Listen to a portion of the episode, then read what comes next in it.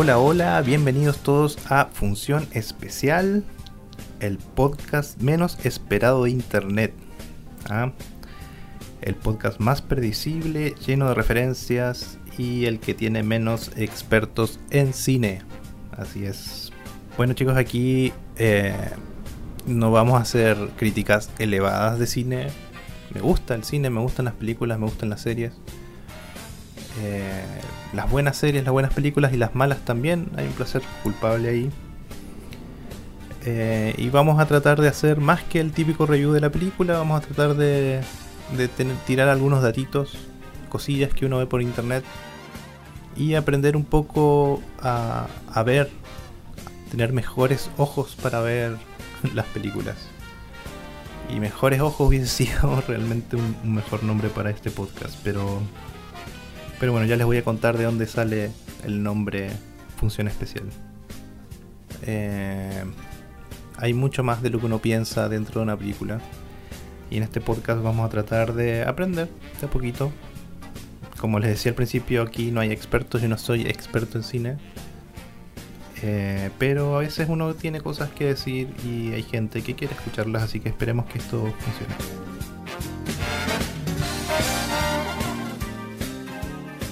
Así como les contaba, ya vamos a ir al análisis de la película de hoy, que es Contagio.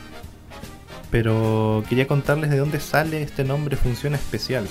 Bueno, la mayoría ya se imagina, Función Especial era una exhibición de una película, una pieza audiovisual, una performance, un, acto, un, alguna arte escénica que, que se iba a proyectar o exhibir en un horario especial eh, por eso el nombre de función especial.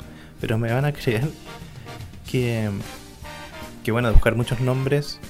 Y lo primero que hice fue buscar redes sociales si estaba disponible. Estaba disponible en Spotify, estaba disponible en YouTube, en Instagram. Así que dije ya, empezamos a registrarlo. Hice toda la, la tarea, digamos. Y después busqué en Google si realmente función especial significaba lo que yo pensaba. Busqué función especial y cuál era su significado y llegamos a la clásica Wikipedia, donde dice que función especial es una función matemática particular que por su importancia en el campo del análisis matemático, análisis funcional y la física y otras aplicaciones posee nombres y designaciones más o menos establecidos. Así que usted, querido amigo, si cayó aquí en este podcast buscando el grial, santo grial de las matemáticas, eh, por favor vuelva atrás. O quédese, siéntese por ahí y ojalá le guste el cine. Bien, después de este descubrimiento, de esta epifanía, bueno, me replanteé el nombre, la verdad. O sea, no habrá sido que pensé otro nombre y, y caí en función privada. Función privada, ustedes saben que son estas, no sé si se llama Band Premier, pero funciones especiales que tienen las distribuidoras para que vayan críticos de cine. Son con invitación especial, etcétera. Así que revise de nuevo. Y qué sorpresa que giro en esta historia. Que allá por los años 80 en Argentina, donde yo vivía hasta los 25 años, eh, en televisión pública, en un canal que se llama ATC, que no sé si existirá todavía, eh, había una función una función, un programa donde exhibían en medio de, la época de, de la televisión a color, exhibían películas en blanco y negro. Y hablaban de cine. Así que qué, qué curioso, ¿no? Como uno llega de repente a, a pensar cosas que ya estaban pensadas, digamos. O sea, de hecho todavía tengo la música en la cabeza, a ver si la coloco ahí en postproducción en el, en el podcast. Em, así que un pequeño homenaje a ellos que de alguna forma inspiraron este podcast. Bueno, dicha la historia, vamos a hablar de la película de hoy. Alerta.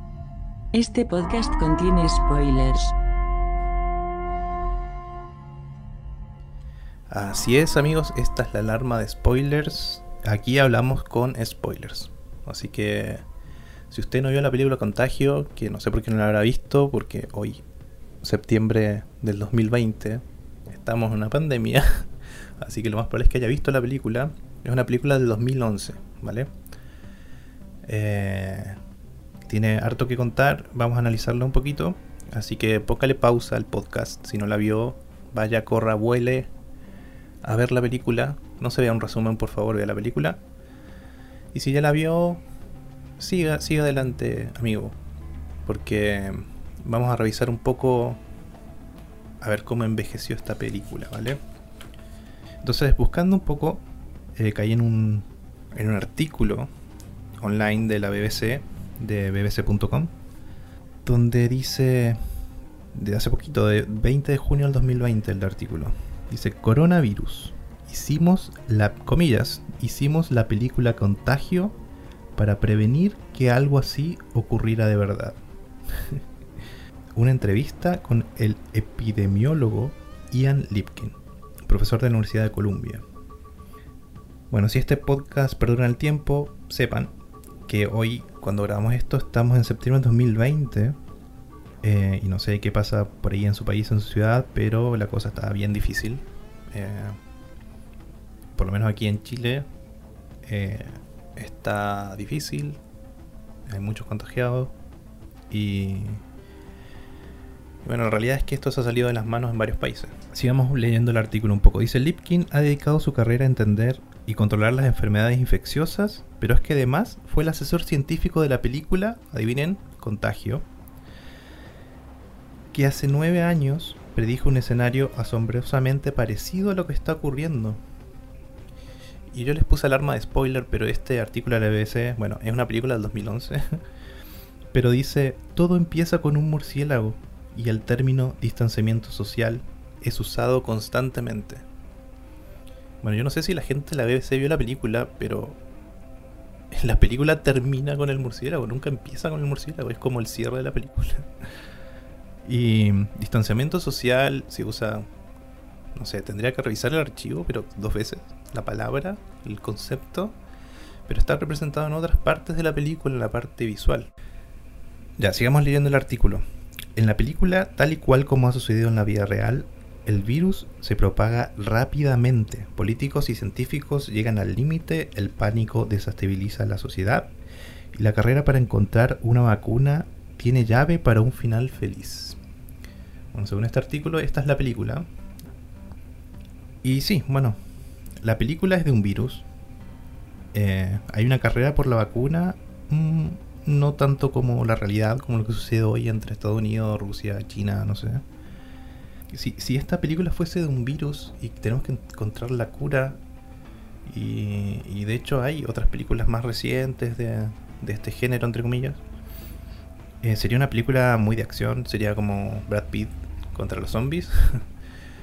Eh, de hecho se llama Guerra Mundial Z esa película. Pero sería muy cliché, ¿vale? A efectos de la nota de la BBC que la mujer hasta ahí no va, eh, sirve porque ellos van a hablar no de la película, sino tanto más del virus, de los paralelos de la película del virus, pero eso es como lo que más me interesaba de este artículo. Y es importante que, sepamos del director de la película, ¿vale? El director es Steven Soderbergh, eh, un director para algunos muy bueno, para otros normalito nomás.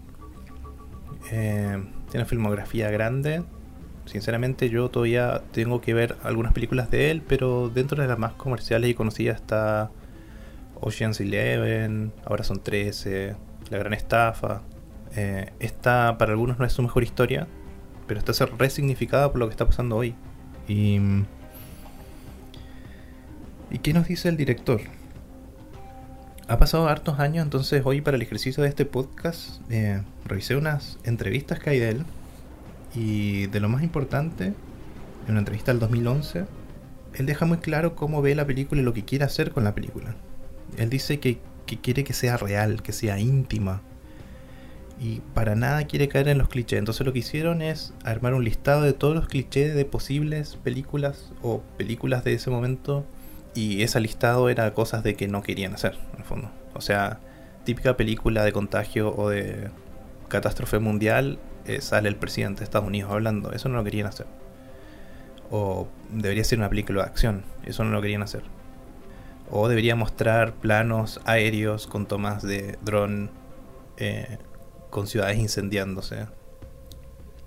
¿Es real la película? Bueno, hoy vemos que casi sí.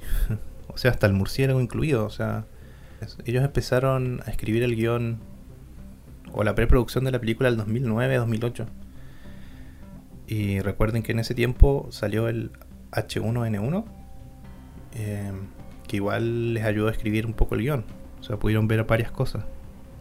Y de esta película he visto análisis de, otra gente en internet que, que no sé si saben más de películas, pero sí tiene una visión más experimentada al, al, hablar de cine porque ya ha hablado más. O sea, lo que yo estoy empezando a hacer ahora, ellos lo han hecho ya hace tiempo.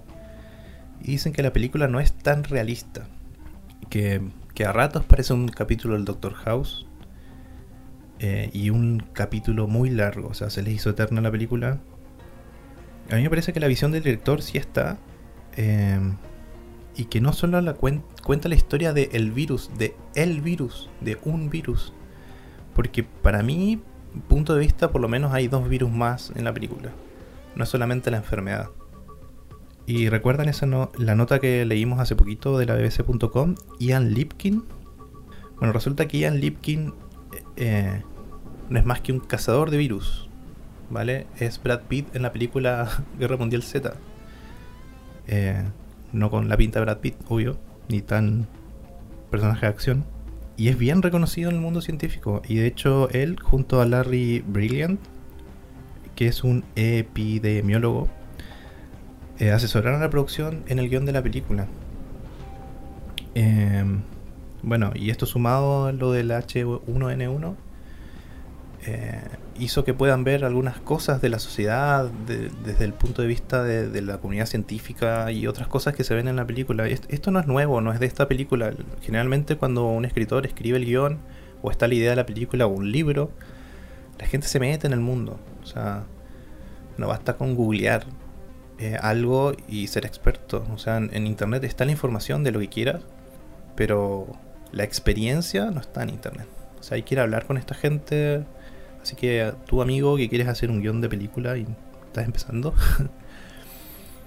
eh, habla con gente que sepa del tema que vas a hablar. Algunos conocerán una página que se llama Rotten Tomatoes, eh, que es el único termómetro que tengo yo para ver un poco la tendencia o la recepción de las películas. Y bueno, esta película tiene muy buena recepción en el tomatómetro, que supuestamente son como los eh, las personas que opinan en, en la página que, están como más calificadas, tienen un 85%, es harto, de aceptación. Y en la audiencia, que es como el personaje común, la persona común que entra a la página, tiene un 63%. Yo no sé si esto está eh, ha subido por lo que está pasando este año. Eh, pero aquí es lo importante aquí, que aquí está encasillada en el género de drama, misterio y thriller. Em, para mí esta película es un thriller. Un thriller, incluso un thriller de David Fincher. David Fincher, para los que no saben, o estamos ahí recién enterándonos de los directores, eh, es el que cuenta historias como Seven, o sea, Los Siete Pecados Capitales, o Zodiac, que leí por ahí que en el fondo él como que reinventó el género del thriller. El thriller eh, era policíaco, era como acción, como ver pistolas y, gente que, que persigue a este malo hasta que lo encuentra. David Fincher le dio una vuelta donde no nos muestra al asesino o al que buscan al principio. De hecho, en Seven se ve se ve el perfil de la persona, no lo encuentran, no saben quién es. Eh, es muy inteligente. Y recién al final sabemos quién es el, el asesino, el, que, el que formó eh, toda esta intriga. Y bueno, para mí Contagio claramente es un thriller porque el asesino es el virus, que no le vemos la cara hasta la mitad de la película, un poquito antes capaz. Vemos lo que hace, las personas que mueren. Eh, sabemos que es un virus, o sea, sabemos que es un asesino, pero no sabemos quién es ni dónde viene. Y esa es una de las líneas que explora la película, o sea, Lo cliché hubiese sido eh, salir a buscar el antídoto rápido que pasa en la película, pero aquí estamos tratando de descubrir el asesino. Y como en una película de thriller policíaco, hay detectives, y estos detectives son de la OMS, y, bueno, hay personajes. La película, a mí lo que me llama la atención es cómo hace para contarnos tantas historias, con tantos personajes, eh, y que la película sea balanceada al final. Una, uno de los personajes es una doctora que ve la trazabilidad del virus, eh, donde empieza, empieza a registrar videos, como en las películas de thriller, las cámaras de seguridad, bueno, ella revisa, de dónde viene, quién fue el primero que se contagió, y tenemos un detective en campo, que es Kate Winsley, la actriz, alias Rose de Titanic, em, que es la detective de campo y deja, bueno, la vida en el campo, eh, tratando de, de, igual completar esta, este puzzle. Eh, si quedan dudas de que es un thriller, al final de la película, encarcelan al virus, o sea, lo meten en un refrigerador junto con sus amigos SARS y H1N1 en la misma cárcel, en la misma celda. Eh, entonces, como ven, ya eh, esta película que parecía tan sencilla eh, tiene otros ribetes, o sea, podemos volver a verla y, y buscar esos significados o, o, lo que uno ve, porque eso es lo que yo veo. No, no sé si, si el director lo quiso hacer, pero para mí hay varias pistas de que sí.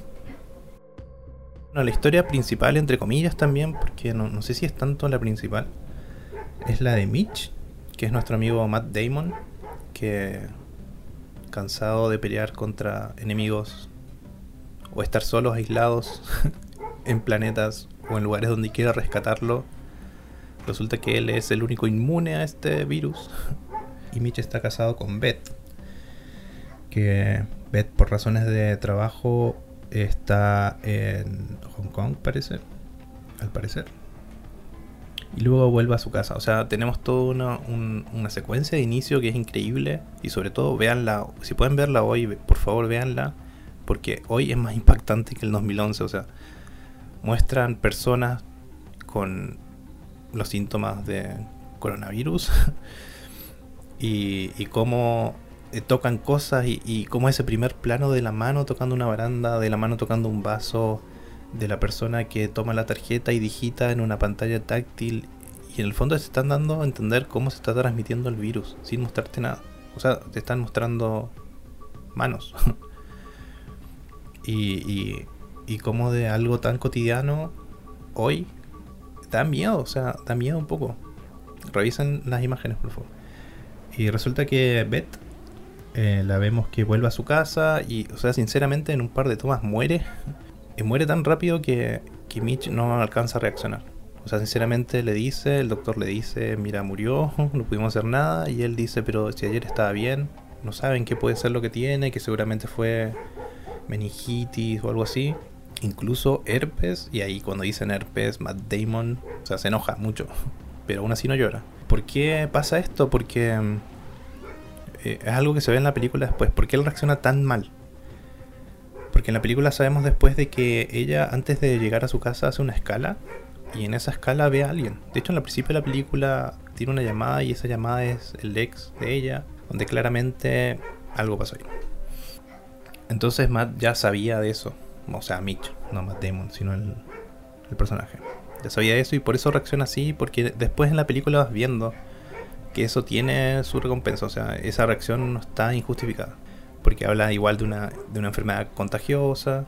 Y después nos damos cuenta de que ella al final, Beth, contagió a, su ex con el nuevo virus. Así que eso, ese tipo de cosas, igual vean las películas, pasan.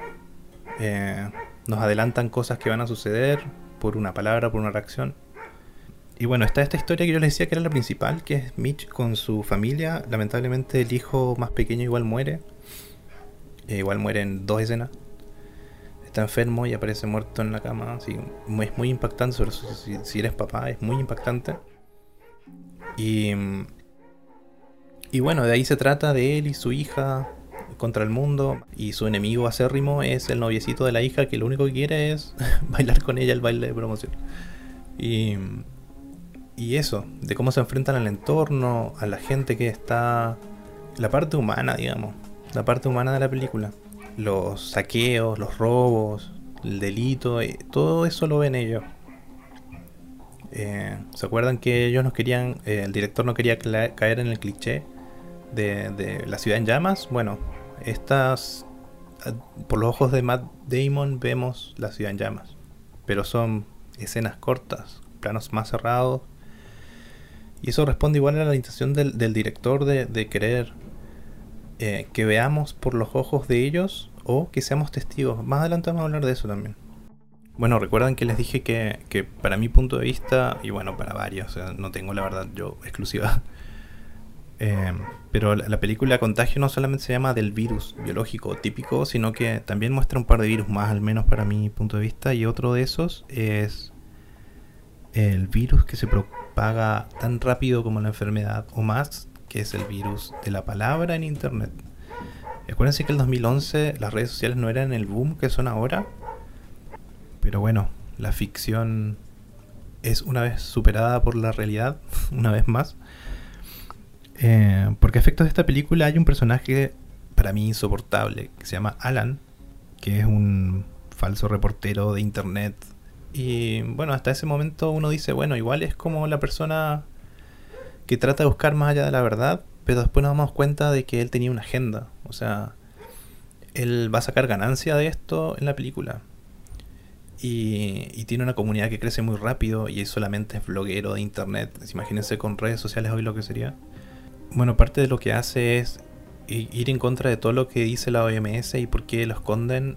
Y, y de repente nos vemos envueltos en que él está enfermo, supuestamente enfermo, y él toma un medicamento y este medicamento en teoría lo cura.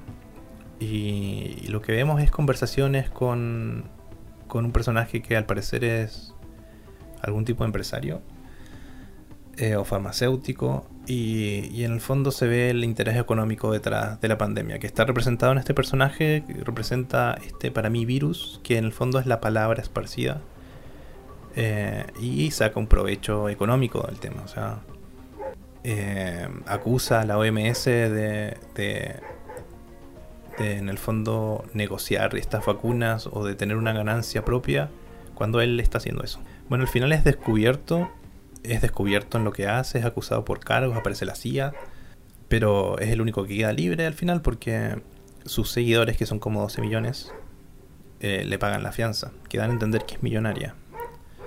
Y el tercer virus es, en el fondo, lo típico de, este tipo de películas o de, de pandemias, que en el fondo el, virus es el miedo y, cómo la gente sale a, acaparar cosas o, a, cuando hace fila saltárselas o, en el fondo tratar de buscar esta misma cura a la, a la, enfermedad. Eso es algo que no se ha visto tanto con, con la realidad que está pasando hoy, pero eh, la película plantea un escenario mucho más desesperanzador que el de hoy. Y entonces recuerdan que, que, yo les decía que, claro, la, entre comillas, historia principal es la de Matt Damon, o sea, la del personaje Mitch con Beth. Eh, pero hay otros arcos de historia que son tanto más interesantes o, o más interesantes.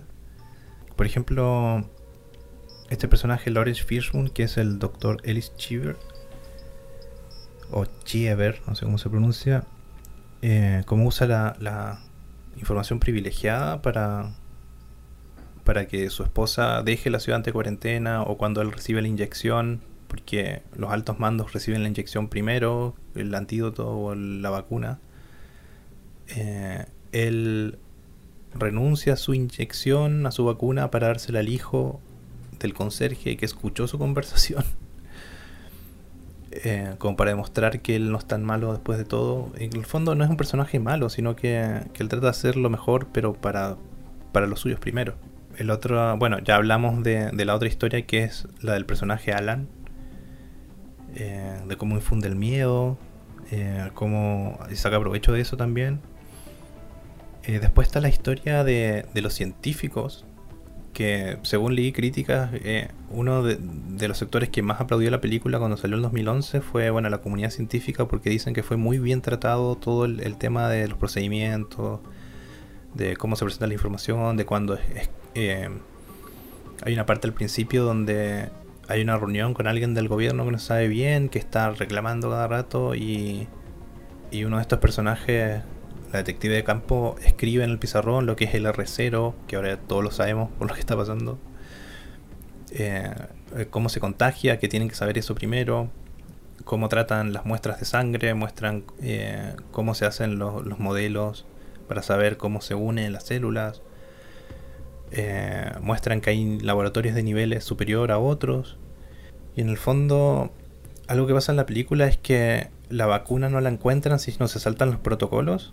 Hay una orden de que solo los laboratorios nivel 4 pueden seguir haciendo estudios y una, una persona en el laboratorio nivel 3 descubre cómo se logra cultivar el virus y esta científica que, que encuentra al final eh, la, la, vacuna se inocula ella misma, o sea, ella misma es sujeto de prueba. Entonces muestra toda esa parte. Y eso más o menos, a grandes rasgos, lo que es la película, lo que más me interesó a mí, de la historia, de cómo se cuenta. Eh, seguramente hay otras cosas más, pero para, para no extendernos tanto en, en el podcast, quería hablarles de de esos detallitos que van a hacer que veamos de otra forma las películas. Entonces quiero hablarles de cómo es que la visión del director hizo más realista. ¿Se acuerdan que él quería que sea realista, íntima la película? ¿Cómo se hace mediante el lenguaje cinematográfico? Y, en el fondo el, lo que más usa él o el director de fotografía es eh, el encuadre para decir esto. Encuadre. Fragmento del espacio que capta el objetivo de una cámara y por extensión el plano mismo obtenido a través de dicho objetivo.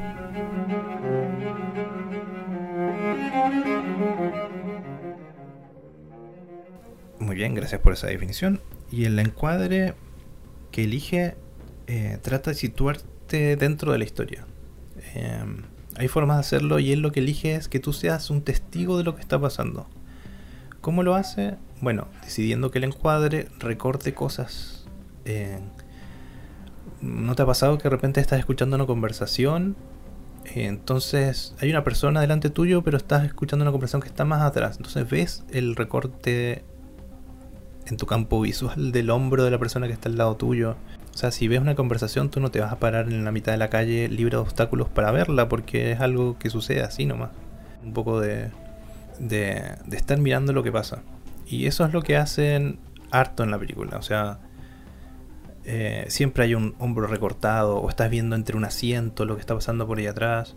Cuando son las escenas más íntimas, cuando Matt Damon llora al final de la película, eh, lo estás viendo como desde abajo, detrás de una cama, y él está dentro del closet y la puerta está entreabierta. O sea, ¿qué más eh, testigo de lo que está pasando es eso? O sea, y ese tipo de tomas se repiten mucho, mucho, mucho en la película. Y en, y en no sé, en lugares donde hay reuniones de estos comités de, al principio son dos personas en una mesa gigante, después vemos que hay una secuencia de imágenes de muchas personas sentadas. Todas esas reuniones parten con una, una toma que no está dentro del ambiente, sino está de fuera y tú ves a través de la ventana lo que está pasando. O sea, estás testigo siempre de lo que pasa. Esa es la forma de que él buscó de que sea más realista. Y otro recurso que usa eh, para apoyar esto o para apoyar otro tipo de, de sensaciones es la profundidad de campo. Profundidad de campo.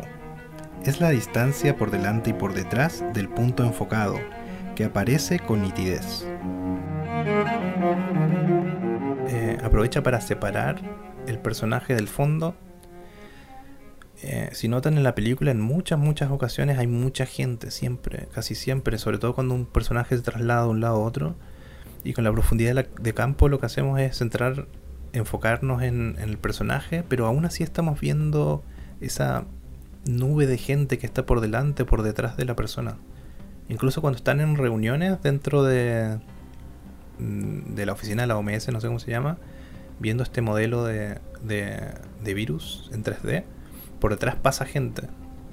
Eh, fuera de foco, pero pasa gente, siempre pasa gente y, y, lo que hace es, es, como colocar al personaje eh, enfrentado al ambiente, porque en el fondo la, amenaza está siempre ahí. O sea, está en la gente la amenaza, está en el exterior. Y otra cosa que hace eh, en la película, que igual no es un, no es que esta película sea genial y lo haya descubierto, se, usa, se usa en cine, o sea. Pero los lugares donde estás seguro, que generalmente son interiores, donde sabemos, tenemos la certeza del personaje está seguro y fuera de riesgo, los colores son más cálidos. Las luces son naranjas.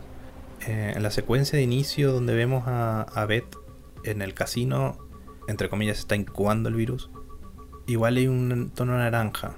Pero el tema es que ahí lo que quieren mostrar es que está en la seguridad de algo. O sea, en ese momento ellos no sabían lo que estaba pasando y están seguros dentro de ese ambiente. Y, cuando hay em, personas contagiadas o, ya tenemos la certeza que están contagiadas y sobre todo el exterior son colores fríos y de hecho ni siquiera colores, son como eh, la paleta completa se tiñe de celeste o azul.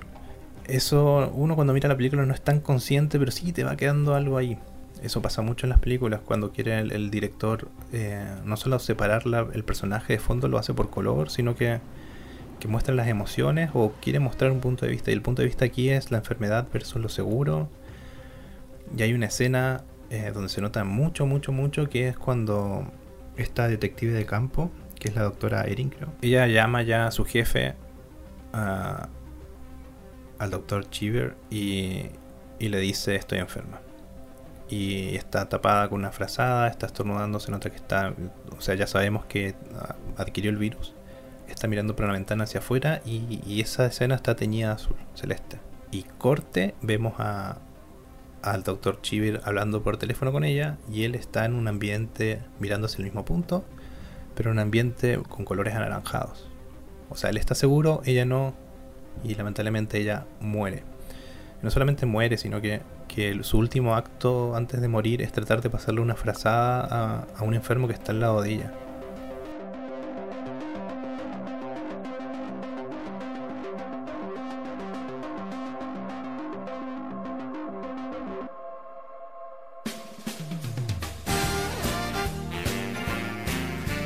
Bueno, y eso es todo lo que quería contarles de la película.